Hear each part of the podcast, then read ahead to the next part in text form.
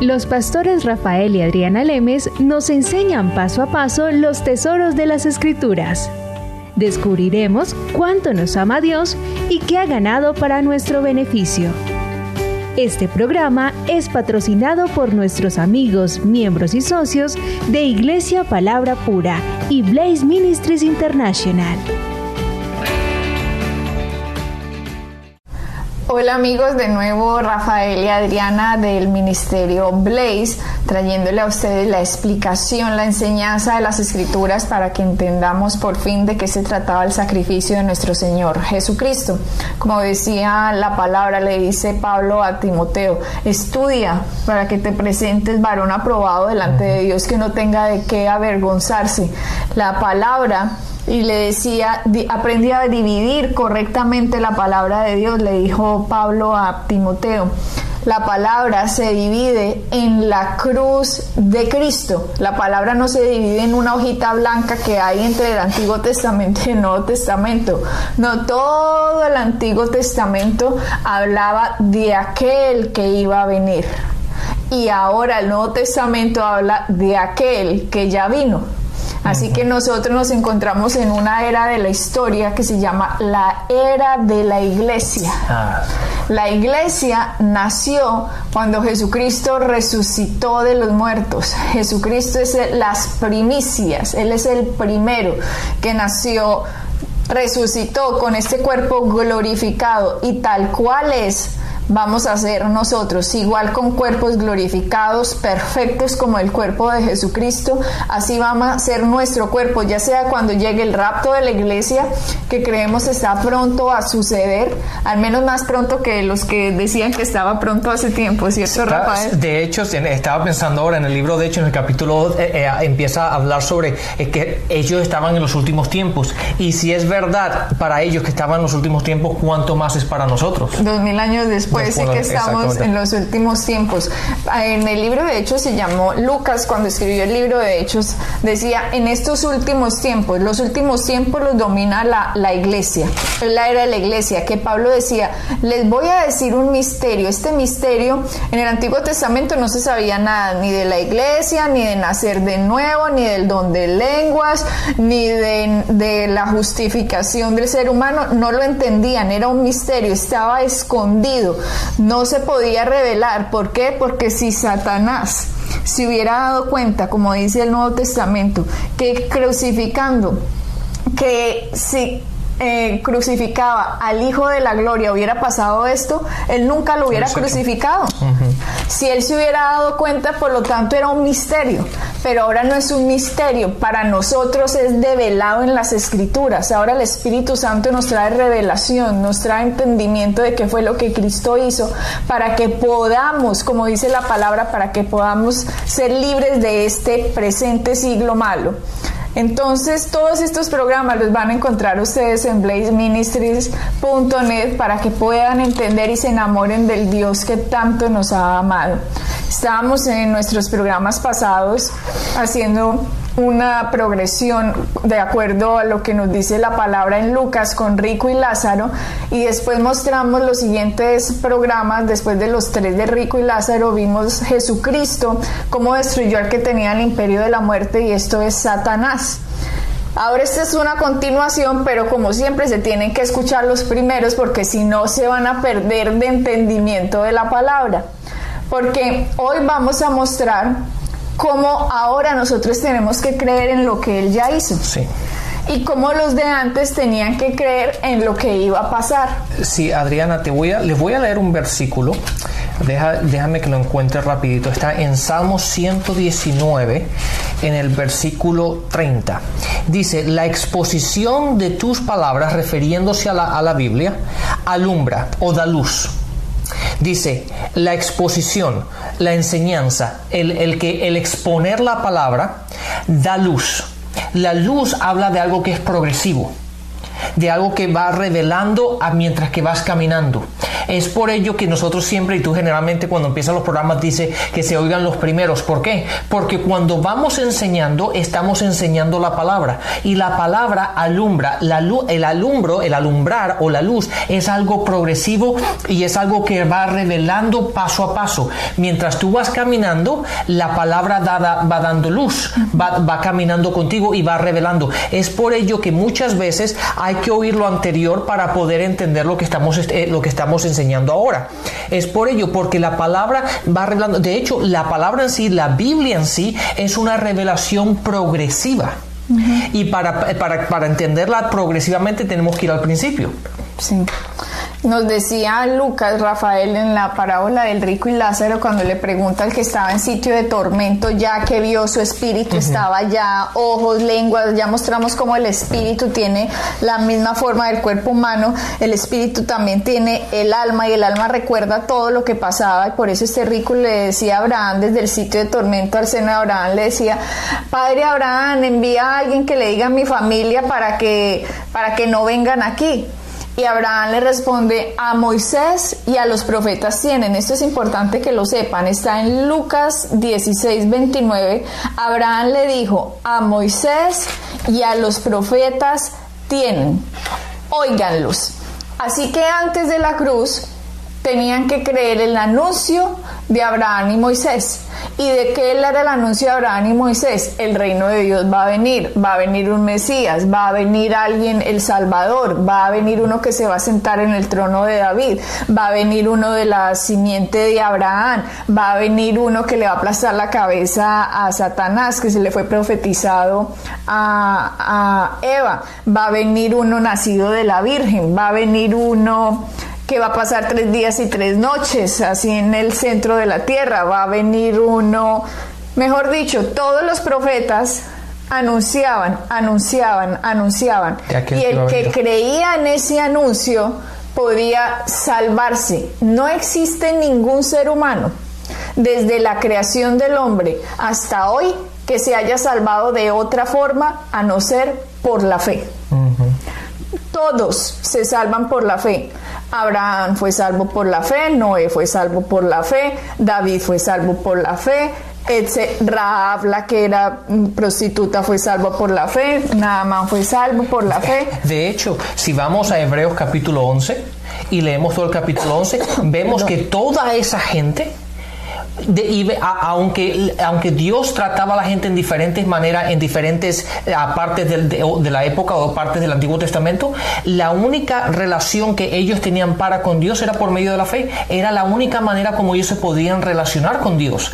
Entonces, todas esas personas que tú, estabas mencionando, todas tenían que actuar en fe basado en aquello que iba a venir. Exactamente, el anuncio hecho por Moisés y los profetas. Y muchos dirán, ay, sí, por la fe. Y entonces, ¿para que la ley de Moisés la ley de Moisés no fue dada para salvar al hombre. La ley de Moisés fue dada para que el hombre se diera cuenta de lo pecador y de lo injusto que era y pudiera arrodillarse y decir necesito un salvador. Exactamente. Porque si yo para salvarme tengo que cumplir el 100% de la ley, entonces Dios líbrame porque ningún hombre va a poder hacerlo porque todos tenemos naturaleza de pecado. Para eso fue dada la ley, para que se le quitara la arrogancia y la petulancia al hombre de creer que él era su propio salvador y de que cayera en cuenta de que soy un pecador y estoy separado de Dios si voy a necesitar misericordia para poderme salvar. Para eso fue dado la ley. Pero ni David ni nadie se salvó por cumplir la ley. O si no, no, pues ¿qué vamos a hacer David como cumplió la ley de bien? Asesino pues que mató al tipo para poderse quedar con la esposa de, un tipo, de la esposa que le gustó, de la mujer que le gustó. O Abraham que dijo mentiras acerca de la esposa y es que ella, ella es mi hermana. Yo no sé ella quién es cuando pensó que no, esta es tan bonita que me van a matar. No, ella es mi hermana. Yo no sé quién es esa muchacha. Todos, todos aquí la han embarrado todo ser humano, aquí el que se cree santo y que se para atrás de un pulpito y dice, Dios me escogió porque santo, bájese de esa nube. Porque usted ni a nadie Dios ha escogido por ser santo. Aquí Dios nos ha escogido es por gracia, por misericordia, porque ve el potencial de que nosotros podemos aceptar a su Hijo Jesucristo y porque le vamos a dar la gloria a Jesús. No por los méritos de mi infancia ni por los méritos de nada que yo haya hecho. Son por los méritos de Jesucristo Entonces la gente a veces se confunde, porque hay gente que los confunde haciéndose creer que ellos son los ungidos de Dios porque es que yo me he portado muy bien toda mi vida. Eh, Sabes que, déjame ahora decir una cosa, porque creo que ahora que dijiste los ungidos, cabe decir esto. Cuando nosotros somos ungidos, en el sentido de que tenemos una, o somos ungidos para el Evangelio, tenemos, somos ungidos para predicar el Evangelio, pero no para, para vivirlo, lo vivimos como todas las personas.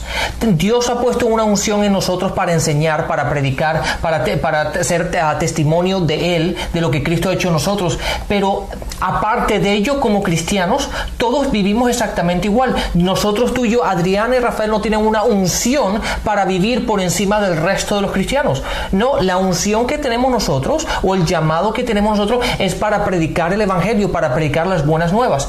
Pero en lo que se refiere a la vida diaria, Tú, perdón, tú y yo la tenemos que vivir exactamente igual que el resto de la gente, por fe y aceptar todo lo que Cristo ha hecho por su, por su gracia. Exactamente, tenemos que aceptar el amor de Dios y la misericordia y que todos hemos sido pecadores. A mí lo que me da rabia es esos que se pintan como santos y dicen que Dios los ha escogido porque ellos son unos super santos. Sí, que no se pueden tocar. Sí, no se, los intocables. Entonces todo el mundo empieza a idolatrar al tipo que dice eso y resulta que eso es mentira Aquí Dios no ha tenido a nadie perfecto predicando en esta tierra. Aquí todos hemos necesitado a nuestro Señor Jesucristo 100% cada uno. No es que Dios me salvó el 80 y yo 20% era bueno. Él solo me salvó a mi 80 o Él me salvó a mi 40 porque yo mi 60% era bueno. No, 100%.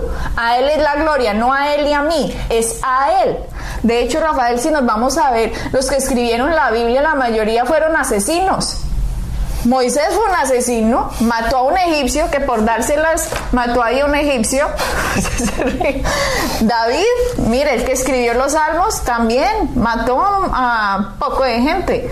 Pablo no era uno que había matado y a los cristianos, como Dios mostrando su gracia. Hombre, y estos tipos vienen y escriben la palabra y nos dan a mostrar que es por su gracia, por su, misericordia, por su amor, por la fe en Él. Como para que venga otro pintado en la pared y, se crea que es que Dios me puso a mí aquí por los méritos míos. es y Eso confunde a la gente. Adriana, ahora que nos estamos metiendo en este hueco, metámonos completamente. Esta, esta, este sentido de que somos los ungidos y por lo tanto no nos pueden tocar y tenemos que estar aparte y no nos podemos relacionar con la gente porque la unción y todo eso. Dígame una cosa o pensémoslo de esta forma. Si Jesús, que era el Hijo de Dios, el ungido, caminó en la tierra, caminó en este mundo y él se sentó y comió con el resto de la gente. Se, se reunió con gente, en este caso, que no eran, que no eran judíos. Lo llamaban, vean, amigo de pecadores, cómo se mete en la casa de pecadores, así lo llamaban los fariseos que se creían buenos. Exacto. Caminaba con el resto de la multitud. De hecho, en Marcos 5, cuando vemos la mujer con el flujo de sangre, la multitud cómo lo estaba apeñuscando y cómo lo tocaban. La gente tenía acceso a él y él era el Hijo de Dios caminando en esta tierra. Y si él caminaba así y se reunía y estaba en medio de la gente, ¿cuánto más nosotros tenemos que ser una luz en este mundo? Pero este, este sentido de que somos los ungidos, de que nadie nos puede tocar, no. Nosotros somos la luz de este. Nosotros tenemos que ser palpables, tocar. La gente tiene que ver nuestro caminar, saber quién es Cristo en nosotros. Nosotros tenemos que ser un ejemplo. Pero si yo me escondo, si yo estoy en mi casa, no me relaciono, no permito que nadie me toque, que nadie me hable, ¿cómo yo puedo demostrarles a ellos el Cristo que vive en mí? Ajá es absurdo. Hay muchos absurdos por ahí. Entonces tenemos que demostrar con nuestro caminar, por las palabras, lo que decimos, lo que proclamamos, nuestro vivir diario en, en el medio de una comunidad, en el medio de una ciudad, quién es Cristo en nosotros. Así es. Y es así que demostramos el Evangelio. Es así de sencillo. Si miramos, Rafael, qué era lo que decían Moisés y los profetas, miren, miremos las mismas palabras de Jesús después de que él resucitó, que todo el mundo pensó, eh, cuando él resucitó, que nadie sabía que había resucitado, que fue María y que Pedro y Juan se acercaron a la tumba y no lo encontraron, que pensaron qué pasaría, se lo llevaron, se lo robaron, qué sucedería, porque todavía no se había develado lo que había pasado. Dice que iban dos discípulos por el camino de Maús, eso lo encuentran en Lucas 24, en el versículo 13 y ellos decían, sucedió que mientras hablaban y discutían entre sí, Jesús mismo se acercó y caminaba con ellos, mas los ojos de ellos estaban velados para que no le conociesen. Mira, ya había resucitado, ya había subido a llevar la sangre al trono de Dios. Ya Dios tenía ahora acceso al hombre, ahora Jesucristo viene otra vez a la tierra. Recuerden que él estuvo aquí 40 días en la tierra después de que resucitó. Y aquí se presenta delante de dos discípulos y dice que le fueron velados. Miren esto por favor, Lucas 24, 16. Mas los ojos de ellos estaban velados para que no les conociese. Y les dijo, ¿Qué pláticas son estas que tenéis entre vosotros mientras camináis? ¿Y por qué estáis tristes? ¿Por qué están tristes? Les pregunta Jesús. ¿Saben por qué están tristes? Por desconocimiento. La gente está triste por desconocimiento de la palabra. Y aquí les dice, ¿por qué están tristes? Él sabía la respuesta, y sabe que ellos están equivocados. Pero lo que ellos dicen, respondiendo uno de ellos que se llamaba Cleofas, le dijo, ¿eres tú el único forastero en Jerusalén que no ha sabido las cosas que en ellas han acontecido estos días? Entonces él les dijo, ¿qué cosas? Vean Jesús, él es precioso, ¿no? ¿Qué cosas? Y ellos le dijeron, de Jesús Nazareno, que fue varón profeta, poderoso en obra y en palabra delante de Dios y de todo el pueblo. Y como le entregaron los principales sacerdotes y nuestros gobernantes a sentencia de muerte y le crucificaron, pero nosotros esperábamos que Él era el que había de redimir a Israel. ¿Por qué lo esperaban? porque creyeron el anuncio de Moisés y de los profetas que iba a venir uno que iba a redimir. Correcto. Y dice, y ahora además de todo esto, hoy ya es el tercer día que esto ha acontecido, aunque también nos ha asombrado unas mujeres de entre nosotros, las que antes del día fueron al sepulcro, y como no hallaron su cuerpo, vinieron diciendo que también habían visto visión de ángeles quienes dijeron que él vive. Y fueron algunos de los nuestros al sepulcro y hallaron así como las mujeres habían dicho, pero a él no lo vieron. Entonces se les dijo, oh insensatos, insensatos y tardos de corazón para creer todo lo que los profetas han dicho. ¿No era necesario que el Cristo padeciese estas cosas y que entrara en su gloria? Y comenzando desde Moisés y siguiendo por todos los profetas, les declaraba en todas las escrituras lo que de él decían. Se fue desde Génesis, Génesis, Éxodo, Levítico, Número, Deuteronomio, todos los libros de la, del Antiguo Testamento, dice, se fue desde Moisés, que escribió el Pentateuco, y después por todos los profetas, ya se los leo, y comenzando desde Moisés, y siguiendo por todos los profetas, les declaraba en todas las escrituras lo que de él decían. Rafael, yo hubiera pagado oro para estar en esa conversación. Dice, llegaron a la aldea donde iban y él hizo como que iba más lejos, mas ellos le obligaron a quedarse diciéndote, quédate con nosotros porque se hace tarde y el día ya ha declinado. Entró pues a quedarse con ellos y aconteció que estando sentado con ellos a la mesa tomó el pan y lo bendijo y le partió y les dijo, y les dio. Entonces les fueron abiertos los ojos y le reconocieron, mas se desapareció de su vista. Qué impresionante esto, que aquí estaba develado, nos dice el versículo 24, capítulo 24, versículo 16, que los ojos de ellos estaban velados para que no lo conociesen. Y él les mostró quién era en las escrituras. ¿Cuánta gente, ay, yo quiero ver a Jesús, ay, yo no hago sino orar para que se me aparezca en mi cuarto, yo quiero verlo, yo quiero verlo? ¿Saben qué es lo mejor? Verlo en las escrituras. Desde Génesis hasta Apocalipsis. Verlo a Él en las escrituras. Eso es lo que deberíamos orar. Que yo tenga más luz, más entendimiento de quién eres en las escrituras, Señor Jesús. Y esta gente en Emaús nos muestra a Jesús como desde los Moisés y los profetas hablaban de él. Por lo tanto, antes de la cruz, todo aquel que en él creyó se pudo salvar. Y ahora, después de la cruz, la cosa cambia. ¿Y cómo cambia? Vámonos a Mateo, ¿cierto Rafael? Mateo. Creo que es 17. Mateo 17 es correcto. En la transfiguración. En el monte de la transfiguración.